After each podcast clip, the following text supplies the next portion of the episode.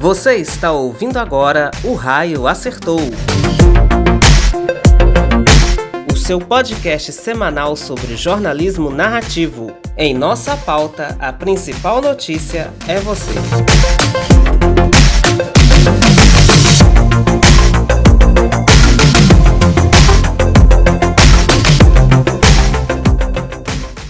Olá, olá pessoal, estamos de volta com mais um episódio de O Raio Acertou. E no episódio dessa semana nós temos um, um tema assim muito especial e quem sabe na segunda parte nós teremos também uma participação muito bacana para conversar um pouquinho para a gente. Para esse início eu tenho duas perguntas para fazer para vocês. Vocês conhecem todas as leis que existem de incentivo à cultura do nosso país? E você sabia que cada estado e cada município também pode desenvolver no seu plano de governo é, é, mais, mais concentrado, mais municipal, também uma lei especial de incentivo à cultura? Você sabe se a sua cidade tem essa participação política nas, nos atos de, de, eh, culturais da sua cidade? Então é sobre um pouquinho sobre esse tema que a gente vai conversar no episódio de hoje. Eu sou Johnny Afonso, sou criador do Cicatriz e apresentador aqui do, do, do podcast O Raio Acertou. Bora lá com a gente?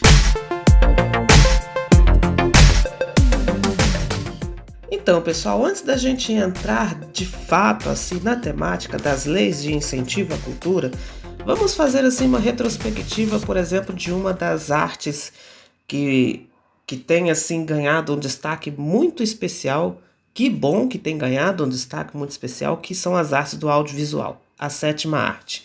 Recentemente nós ficamos muito felizes em termos recebido a notícia de que o filme brasileiro Marte 1, é, que ainda foi gravado em Minas Gerais, na cidade de Contagem, ele foi indicado para representar o Oscar na categoria de melhor filme internacional representando o Brasil.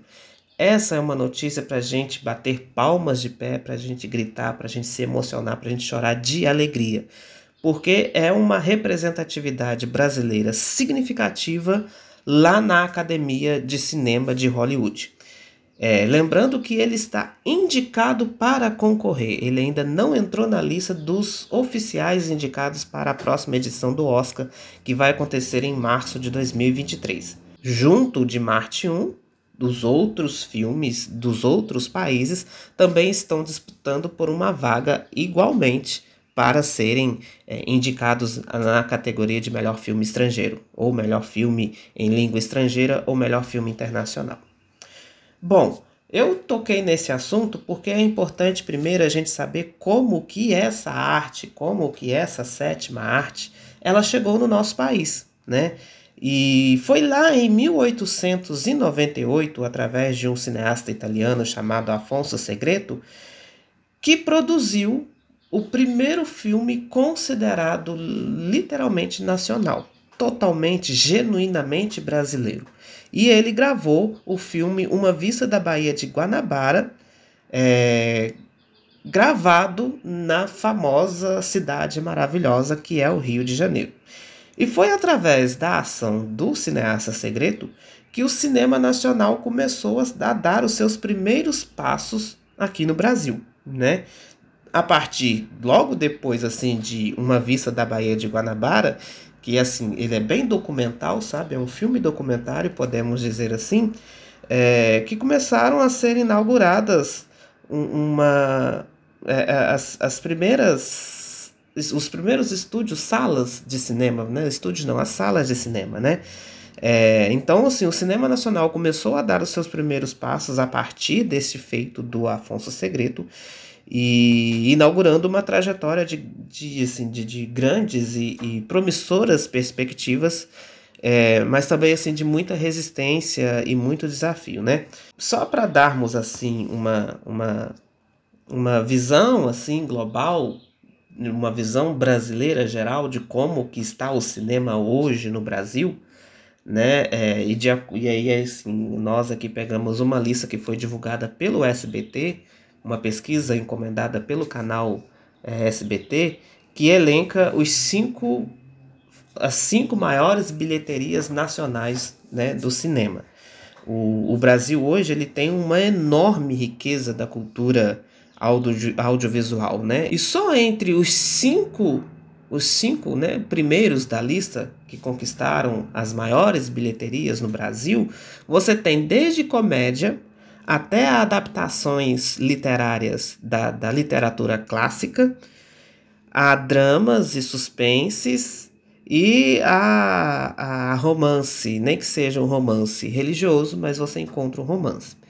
Em quinto lugar, né, a quinta maior bilheteria do cinema brasileiro é Dona Flor e seus dois maridos, lá de 1976, dirigido pelo Bruno Barreto, né, uma adaptação de uma literatura clássica que fez muito sucesso e faz muito sucesso até hoje. Em quarto lugar, nós temos a sequência de Tropa de Elite, Tropa de Elite 2, O Inimigo Agora é Outro, né, dirigido pelo José Padilha, de 2010. Em terceiro e em segundo lugar, nós temos aí uma surpresa, porque em terceiro lugar é Os Dez Mandamentos, de 2016, né, é o filme que, que foi originado e que se desdobrou da novela da Record, Os Dez Mandamentos, e em segundo lugar, nós temos Nada a Perder de 2018, que conta a história lá do, do Silas Malafaia. E os Dez Mandamentos e Nada a Perder são dirigidos pelo Alexandre Avantini. E em primeiro lugar, né, é lógico, até hoje nenhuma bilheteria é, derrubou o clássico, o maravilhoso, o comicamente honesto e verdadeiro Minha Mãe é uma Peça 3 do Paulo Gustavo, né? Dirigido pela Suzana Garcia, o filme foi lançado em 2019 e, e infelizmente assim a gente lembra, né, do artista Paulo Gustavo, a, a entidade do cinema brasileiro que aquele homem foi. Ele foi um evento na história das séries de TV, ele foi um evento para o audiovisual brasileiro e tanto é que o, o, o seu filme, né, é, um, é o filme de maior bilheteria do Brasil. Isso é algo que a gente deve, assim, a gente lembra com emoção, mas a gente se vangloria disso também. Paulo Gustavo, ele faleceu vítima da Covid em 2020 ou 2021, né? Não me lembro aqui, mas foi durante a pandemia, né? É, vítima das complicações da Covid. E hoje nós temos, a gente vai dizer daqui a pouquinho, uma, uma lei de incentivo à cultura que ganhou o seu nome né? É, então isso aqui foi um parênteses que eu abri só para poder trazermos uma trajetória, uma história de como que o cinema chegou ao Brasil, né? É, é, da, das maiores bilheterias, desculpa, das maiores bilheterias do cinema brasileiro, né? Para a gente dar continuidade aqui à, à, chegada do cinema ao Brasil. Então, assim, depois da, daquela década de 1898, é, quando o, o, o, Brasil protagonizou o seu primeiro cine, o seu primeiro filme nacional, então começou a chegar no país a chegada de equipamentos do audiovisual lá do exterior. É, lembrando que o segredo para gravar uma vista da Baía de Guanabara, ele não tinha equipamentos aqui no país. Né? Ele é um cineasta italiano, né? ele é da Itália, ou ele era brasileiro e se mudou para a Itália e depois voltou. E segundo a sinopse do filme, porque eu não assisti, né, uma vista da Baía de Guanabara, eu não sei nem se a gente encontra esse filme disponível na internet ou em plataformas para assistir. Ele começa a gravar a chegada do navio europeu no Brasil, na Bahia, né, do Rio de Janeiro. É... E aí depois, e depois dessa chegada dos equipamentos do audiovisual, começam a ser criadas é, sobretudo em Rio de Janeiro e em São Paulo, as primeiras salas de projeção. Né? É, é, na década de 20 é, é, nasce Hollywood, né? na década de 1920 nasce Hollywood, e na década de 30 surgem os primeiros estúdios brasileiros. Então, assim, é, é, é importante mencionar o nascimento de Hollywood, porque, infelizmente, é ele que vai ditar as regras do cinema mundial, né? Tipo assim, vocês não sabem fazer cinema, nós sabemos fazer cinema, né? E, e é, na década de 30, quando no Brasil surgem os primeiros estúdios brasileiros, nasce também a proposta de um cinema local, né? E começa a surgir os primeiros cineastas brasileiros. Hollywood não nos intimida, vamos dizer assim. É, infelizmente, para os grandes para a academia de cinema, é, é, é, o prestígio era todo dos muros de Hollywood. Né? Nada mais, nada daquilo que surgia fora daqueles muros era válido, era, era acreditado. Hoje nós enfrentamos ainda essa resistência, mas ela, a gente começa a dar passos significativos. Né? Então, entre os primeiros cineastas brasileiros que surgem, nós podemos citar o filme de Atlântida, que foi dirigido pelo brasileiro Humberto, Humberto Mauro, Não Adianta Chorar, de Watson Macedo, nem Sansão nem Dalida, que foi dirigido por Carlos Manza. É, o Cangaceiro, né? quem não se lembra da literatura do Cangaceiro, dirigido, né? a adaptação foi dirigida por Lima Barreto. E Tico Tico no Fubá, de Adolfo Celli, que é assim, é uma tentativa de um cinema brasileiro musical, vamos dizer um pouco assim, né? E em 1964, nós não podemos deixar de citar Deus e o Diabo na Terra do Sol, do glorioso Glauber Rocha. Né? Glauber Rocha é um ícone, é, digamos assim, é a marca registrada do cinema brasileiro atualmente. Né? Deus e o Diabo na Terra do Sol, ele ganhou uma, uma, uma, uma exibição restaurada no Festival de Cannes, no Festival de Cinema que aconteceu neste ano. Né? Cannes resolveu homenagear o cinema brasileiro e o filme escolhido foi Deus e o Diabo na Terra do Sol, numa versão digital, né? Eles restauraram todo, todo o filme Deus e o Diabo na Terra do Sol. Foi também um ato de resistência, né? A gente não pode se esquecer que recentemente, né, há pouco tempo, a, a Cinemateca pegou fogo por descaso público, né? Por falta de políticas públicas, falta de verba, né? Porque infelizmente a gente vive num, numa era política em que não se governa para a cultura, né, mas se governa para interesses pessoais. É, então, o Festival de Cinema de Cannes né, é, é, reexibiu a, a película de Deus e o Diabo na Terra do Sol. Né? A gente percebe que há ali uma representação do rosto do cinema brasileiro, é, é, é, é denunciando o descaso que o país enfrenta com a cultura. Atualmente, nós estamos vivendo no Brasil uma fase muito escura, uma fase de sombras, em que as áreas como da cultura, da educação, da saúde, do meio ambiente, sobretudo, sofrem com corte de verbas, sofrem com sucateamento, sofrem com o descaso, com o abandono e com a opressão em relação à liberdade de expressão. Né? Além de haver essa pressão política contra esses, esses, essas áreas essenciais para a formação humana, há também uma, uma opressão, né? uma, uma ausência de, de liberdade para se falar. A arte ela é um ato político e, e exercer e exercer a democracia também deve ser um ato criativo de cada ser humano. E é através dessa expressão, né, a democracia deve, deve, deve ser uma, uma expressão artística de cada homem, de cada mulher, que a gente introduz as leis de incentivo à cultura. Quais são elas? Quantas são? Como nasceram, né? O que, que elas representam para nós hoje? É, então a gente começa com a Lei Rouanet, uma das mais famosas, que nasceu em 1991 a Lei Rouanet ela promove que produtos brasileiros busquem investimento privado para financiar iniciativas culturais, né? E ela também apoia, através de projetos submetidos a, a, a, ao Ministério da Cultura, ao MINC, é, empreendedores iniciantes na área da cultura. Então, assim, aqueles empreendedores que estão começando agora com o seu negócio e que têm um interesse, um apreço, um cuidado, um carinho pela cultura, é, projetos que eles submeterem, eles têm assim um respaldo significativo pela Lei Rouanet. Gente, lembrando que essas leis são leis de caráter nacional. Aí eu relembro mais uma vez que cada estado, cada município também tem as suas leis, a sua, também tem é, a oportunidade, a liberdade de exercer um, sua lei de incentivo à cultura local, tá? Em 1993 surge a Lei do Audiovisual.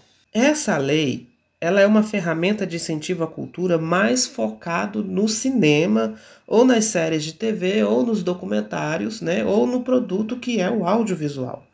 É, quem aprova os projetos da Lei do Audiovisual é a Ancine, Agência Nacional do Cinema. Em 2021, nós temos a Lei Aldir Blanc. Existe Aldir Blanc 1 e Aldir Blanc 2, tá? Então, a Lei Aldir Blanc ela é uma, uma política nacional de fomento à cultura. Ela também tem uma cláusula sobre é, a, a iniciativas emergenciais. E a Lei Paulo Gustavo, que nasce em 2022. Ela foi criada para incentivar a cultura e garantir ações emergenciais direcionadas ao Fundo Nacional de Cultura de cada estado. Então ela já é direcionada a cada federação. A Lei Paulo Gustavo, ela nasceu no contexto pandêmico, né? Então por isso que ela tem esse caráter emergencial. Nós vimos, assistimos, às vezes até acompanhamos de perto muitos artistas que passaram por dificuldades de econômicas, né? É, por conta do isolamento social que a pandemia nos, nos, nos impôs, é, muitas ações artísticas, teatrais, cinemas, apresentações é, foram canceladas e esse é o único meio de sustento de quem vive da arte, né? Então a arte ela sofreu muito com a pandemia. Se essa lei já existisse antes, essa lei de caráter emergencial, ela poderia garantir a sobrevivência e o sustento desses artistas, né, enquanto a, o seu trabalho não pudesse ser realizado de forma presencial, vamos dizer assim. E essa lei pode é, abraçar, abordar outras situações emergenciais que cada estado se vê na condição de ser aplicada. Você que está acompanhando o nosso podcast de hoje, você deve ouvir alguns barulhos externos é, um pouquinho diferentes. Tem dia que a gente recebe assim visitas de um pássaro, de um bem-te-vi, né, que harmoniza aqui o nosso, o, o nosso programa da semana. Mas tem dia que a gente pode receber o barulho de uma serra elétrica, de um, de um cachorro latino, de uma moto zoando na estrada. Tudo isso faz parte de O Raio Acertou. Tá? Eu já expliquei, o raio acertou, ele nasceu assim e assim ele vai se manter. Na segunda parte do nosso episódio, então, nós vamos abordar um pouquinho mais é, algumas realidades em que o raio acerta e que falta humanidade, continuando com essa temática sobre as leis de incentivo à cultura.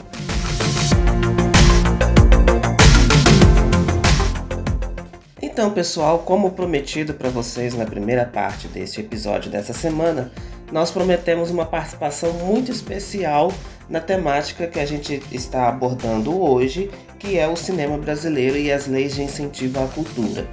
Então, para conversar um pouquinho com a gente sobre essa temática, nós convidamos a produtora do Nordeste Brasileiro, Solange Moraes, que está lá na Bahia, que já tem assim, uma longa carreira no audiovisual, entende das leis de incentivo, da captação de recurso, da luta e militância a favor do cinema brasileiro, da arte do audiovisual, da sétima arte.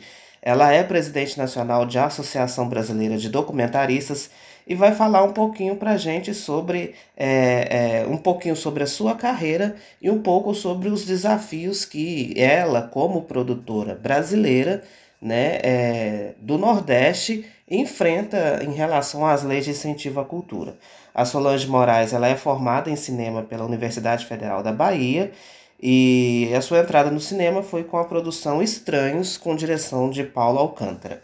A minha carreira começa em Lençóis, né, quando eu trabalho com a Prefeitura de Lençóis, como chefe de gabinete do prefeito Emanuel Raul Maciel, e lá eu pego todo o know-how, a regra, o compasso, né, para tratamento de captação de recursos, convênios, é, contatos com o parlamento, né? E de lá eu saio para vir para Salvador, trabalho com a Truque e da Truque eu vou abro a minha empresa. Paralela a isso, eu sou presidente da Associação Brasileira de Documentarista, a BD Nacional, né?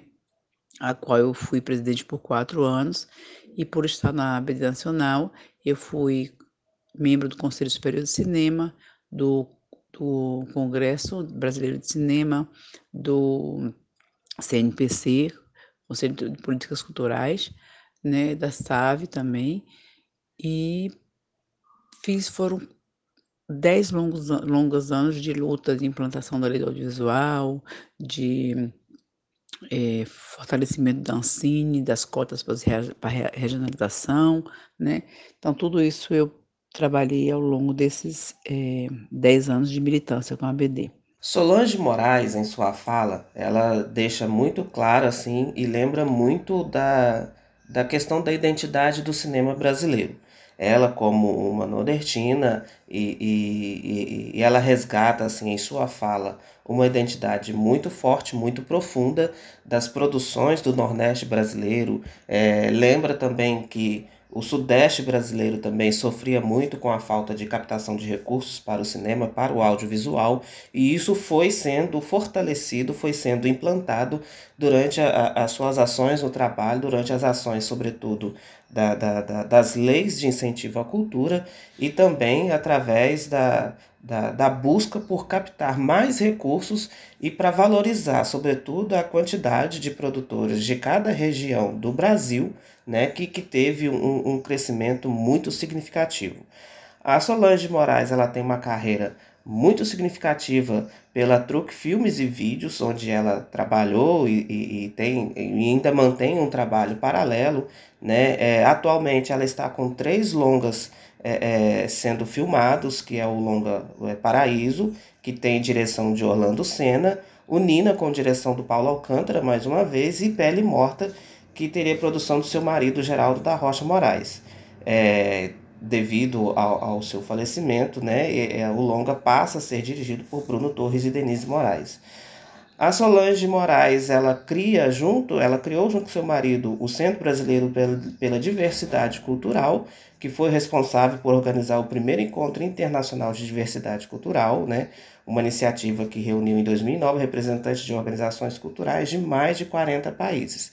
Essas informações você pode encontrar no site da Academia Brasileira de Cinema, né, onde a gente encontra uma biografia significativa do trabalho da produtora Solange Moraes e de todas as ações que ela vem realizando junto com o Congresso Brasileiro de Cinema, com o Conselho Consultivo da, do, do SAVE, o Conselho Superior de Cinema e o Conselho Nacional de Políticas Culturais né, do Ministério da Cultura. A Ancine, a Agência Nacional de Cinema, ela foi criada no final do governo FHC, mas foi colocada mesmo em prática no, já no governo Lula. Então, durante, durante os oito anos do governo Lula e os seis anos do governo Dilma, foi o ano que a Ancine criou uma política estratégica para o audiovisual do, do Brasil. É, ela passou a ser, inclusive, depois da criação do Fundo Historial Audiovisual ser motivo de estudo para outros países, especialmente da América Latina, né, para entender esse modelo que deu certo.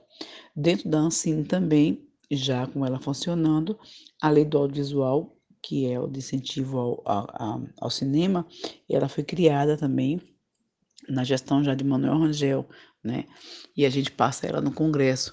A Ancine criou o Fundo Historial Audiovisual, que trabalha com as linhas para televisão e com as linhas para cinema, e durante é, esses últimos os 14 anos, né, praticamente 13 anos do governo do PT, foi quando é, a gente conseguiu criar a regionalização, criar a cota de 30% para o Norte, Nordeste e Centro-Oeste, a cota de 10% para o Sul e a cota de 5% para os estados de Minas Gerais e Espírito Santo, que são do Sudeste, mas que não tem, né, não tinha é, a captação de recursos tão forte como o eixo Rio-São Paulo.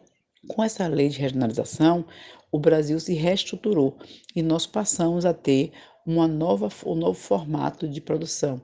É, a Bahia, por exemplo, sai de 45 produtoras para mil e poucos produtoras. Né? Nesse momento, depois com a queda do governo, né, e Dilma e desse golpe que aconteceu e com a mudança, do, com a paralisação do Fundo Setorial do Ancine, com a paralisação das captações de recursos, ah, nós estamos com 600 e poucas produtoras na Bahia.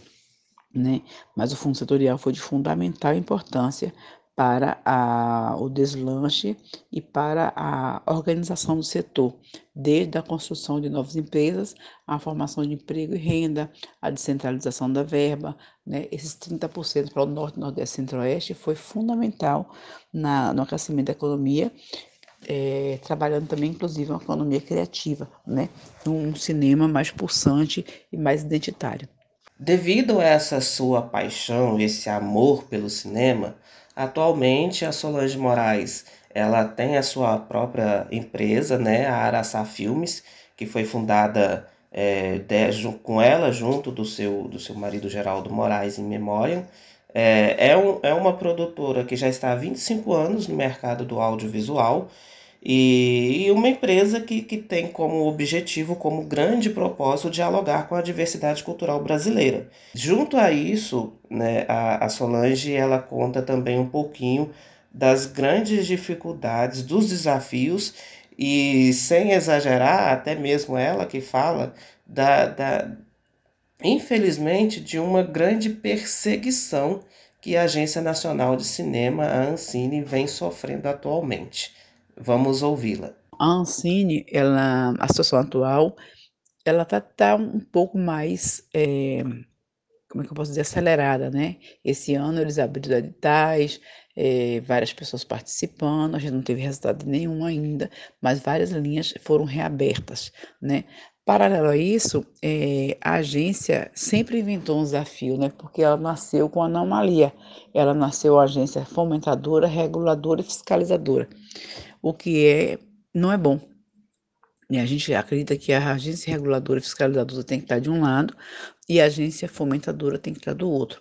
Na, na verdade, nós teríamos que ter mais uma agência, se fosse o caso, né? para que a reguladora e fiscalizadora pudessem é, trabalhar né, fiscalizando e regulando a fomentadora. Mas não é assim. Durante esse tempo todo, ela sobreviveu né, e teve um jogo de cintura muito grande mas nos finais dos, dos, últimos anos houve uma perseguição muito forte à Ancine, né, e paralisou muitas verbas. Haja visto que nós estamos aí com a lei Aldir Blanc e a lei Paulo Gustavo, sendo que a, a lei Paulo Gustavo, a parte do audiovisual, 2 bilhões e 800 milhões, vem todo do, da Ancine, foi a verba que não foi usada nem no governo Temer e nem no governo eh, do Bolsonaro, né? Então, essa verba ficou paralisada durante o ano 2019, 2020, né? E praticamente 2021. Então, essa verba acumulada foi levada para a Lei Paulo Gustavo, né? E que está presa no Congresso por falta de, de votação, do, de assinatura do presidente da República. Então, o Congresso fez um trabalho hérculo, fantástico, maravilhoso, mas o presidente não respeitou a Casa Legislativa, né? Então, a gente está com a lei parada no Congresso com essa verba da Ancine, que é do FSA e que está também parada, consegue parar. Para isso, é, a Ancine tem um mecanismo maravilhoso que é o mecanismo da Codecine e das teles. Né? Então, são é, que é um exemplo para o mundo, né? que o, o audiovisual se autossustenta, né? a verba dele é dele mesmo, é própria. Então, eu acho que o desafio é voltar a botar a funcionar, né, com a vitória do presidente Lula, se Deus quiser, dia 30, e, é, e voltar os ventos bons para o audiovisual e para a cultura brasileira. Com, com essa estendida, com essa vasta experiência em direção de produção, em comercialização, é, a Solange atuou na produção de diversos curtas e longas de ficção e documentários é, é, essa, essa grande mulher produtora é, nordestina, brasileira, ela tem da bagagem não só o aprendizado prático de anos de produção, mas ela carrega assim na sua fala um grande amor, uma grande paixão pelo cinema. Deus de Alma Terra do Sol, ele já tinha sido digitalizado, né? Ele agora foi passado no Festival de Cannes em grande estilo e é um filme ícone da filmografia do Glauber Rocha, embora a minha paixão particular é por Terra em Transe. Eu acho um filme muito atual e que dialoga direto com o momento político que nós estamos, mas Deus, Diabo na Terra do Sol é um filme ímpar, né? é, um, é um divisor de águas na cinematografia brasileira e mundial, não por acaso dirigido por Glauber né? E é, o longa-metragem Marte 1 eu assisti, do Gabriel Martins, né, selecionado para representar o Brasil no Oscar. Isso aí também já é um avanço, porque a gente foi tirado da, da, do Ministério a escolha dos filmes e foi passado para a Academia Brasileira de Cinema, da qual eu sou associada, né? Então lá foi escolhido o filme Marte 1 para indicar o para representar o Brasil no Oscar. Esperamos que seja é, escolhido entre os filmes estrangeiros para estar lá, né? Acho que é, é uma ação artística importante, né, e que representa a força do audiovisual, que mesmo nesses anos nefastos, ele, ele sobreviveu, né, e vem impulsionando cada vez mais o que foi plantado lá atrás. Eu acredito que a, a era Lula, né, Dilma, foi o momento onde o Brasil fincou raízes fortes com a sua cultura, com seu audiovisual.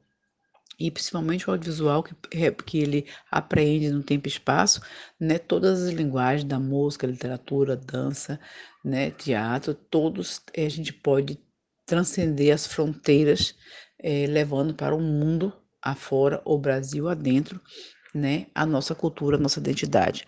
Então, eu acho que tudo isso representa é, para nós brasileiros, né, e para o futuro do Brasil, algo é, não só, vou dizer, esperançoso, mas algo concreto.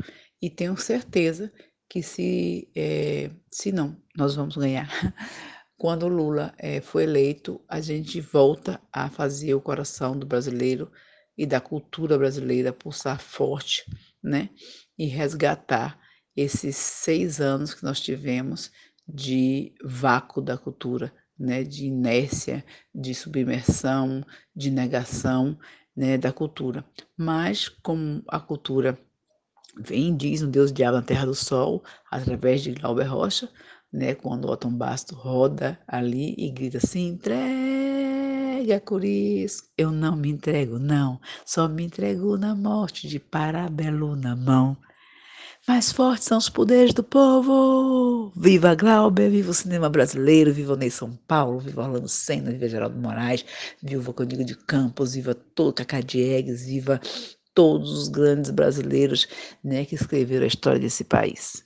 Viva! E viva o cinema brasileiro, viva a sua cultura, viva o audiovisual, viva o norte, viva o nordeste, viva o sudeste, o sul, o centro-oeste. Viva a nossa cultura e viva cada produtor, cada produtora do nosso país que, que, segue, que segue lutando, que segue resistente, que segue na militância, fazendo no nosso audiovisual o, o real rosto do povo brasileiro. Muito obrigado por sua participação. A gente agradece demais a participação especial de Solange Moraes, produtora nordestina do cinema brasileiro. E nos vemos na, próxima, na próxima semana com mais um O Raio Acertou. Até lá!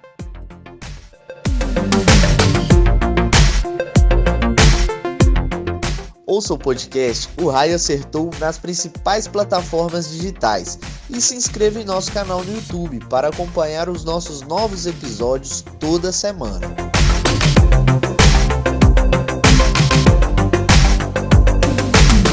O Raio Acertou. Em nossa pauta, a principal notícia é você.